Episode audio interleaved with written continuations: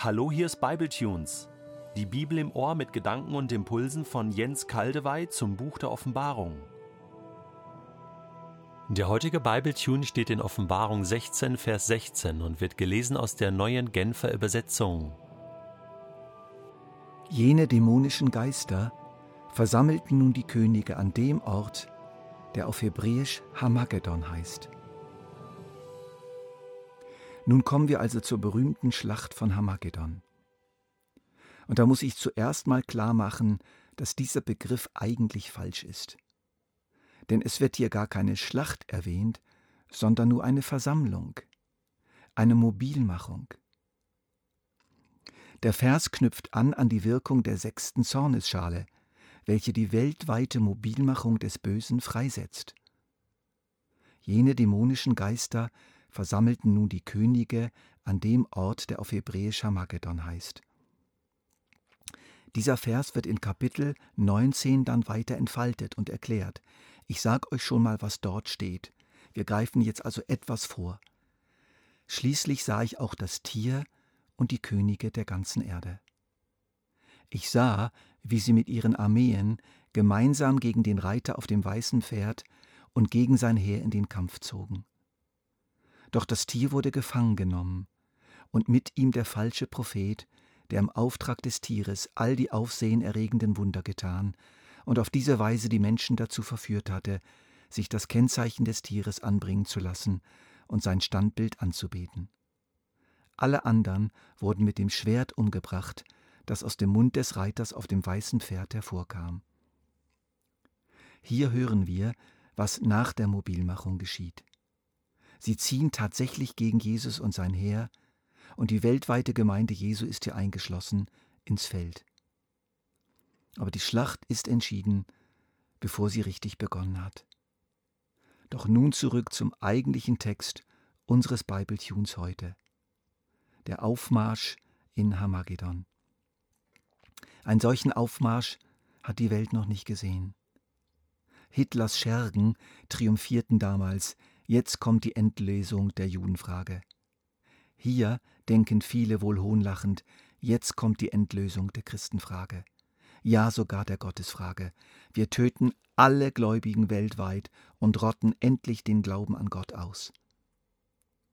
Und nun kommt die schwierige Frage, was ist es dann für ein Ort, Hamagedon?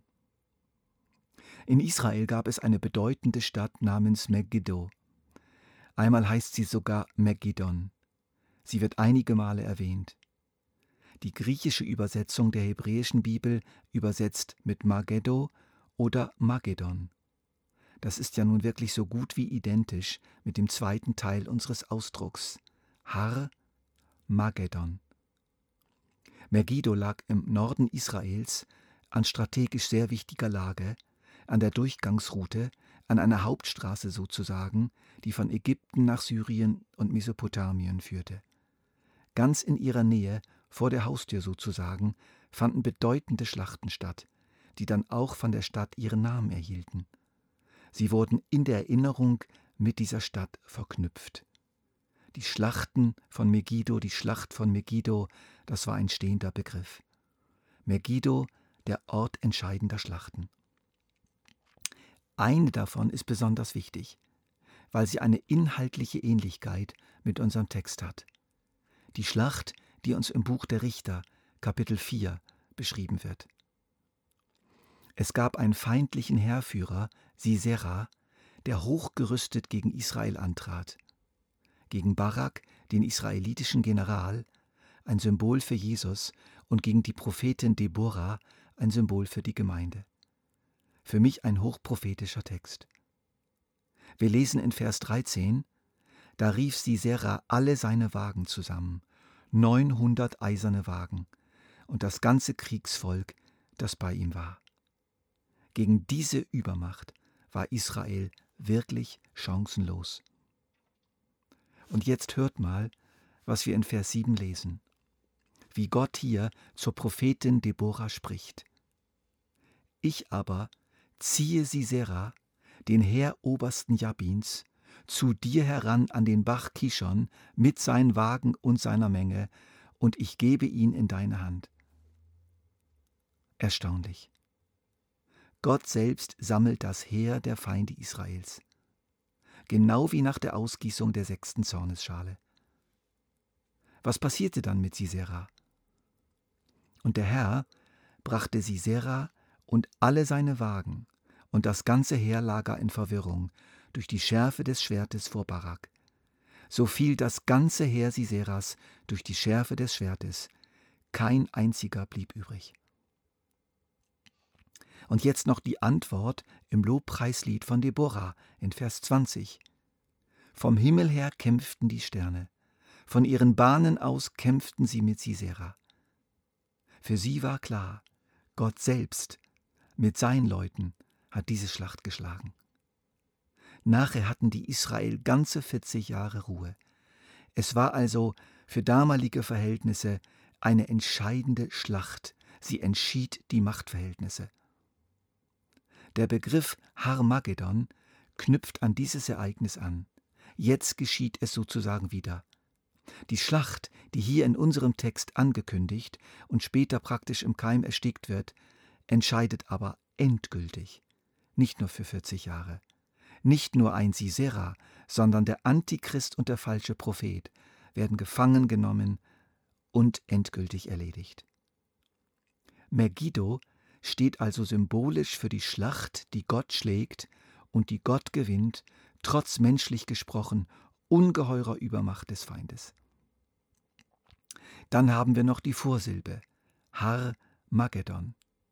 Har heißt Berg. Megiddo lag aber lediglich auf einem Hügel bzw. auf einer Anhöhe, nicht auf einem Berg. Wenn wir hier rein geografisch denken, kommen wir in Schwierigkeiten. Wenn wir Berg hingegen symbolisch deuten, ist es einfacher. Dann können wir nämlich diesen Berg hier, diesen Berg der entscheidenden Schlacht, als Gegensatz verstehen zum Berg Zion, den wir bereits kennengelernt haben. Der Ort, wo Jesus sich mit den Seinen befindet, ein heiliger, wunderschöner Ort, der Ort der Geborgenheit und der Liebe Gottes. Har Magedon dagegen ist der Berg der Finsternis, der Berg der sich aufbäumenden und sich aufhäufenden Macht der Finsternis, der Berg des Widerstandes gegen Gott. Wir haben in der Offenbarung den Gegensatz Babylon und Neues Jerusalem und wir haben den Gegensatz Harmagedon und Berg Zion.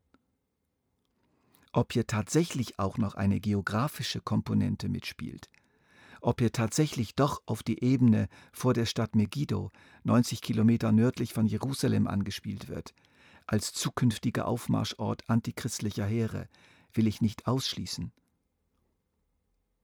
Ich bezweifle es aber eher, oder wenn es geschieht, dann nicht ausschließlich. Dann ist es ein Ort, wo eine Schlacht stattfindet. Ich stelle es mir so vor, dass überall in der Welt die Truppen des Antichristen gegen alles Gute und alles Christliche in einem letzten Aufbäumen angehen werden, um es vollständig auszulöschen. Aber was hat das mit uns heute zu tun? Es macht uns Hoffnung, es macht uns zuversichtlich.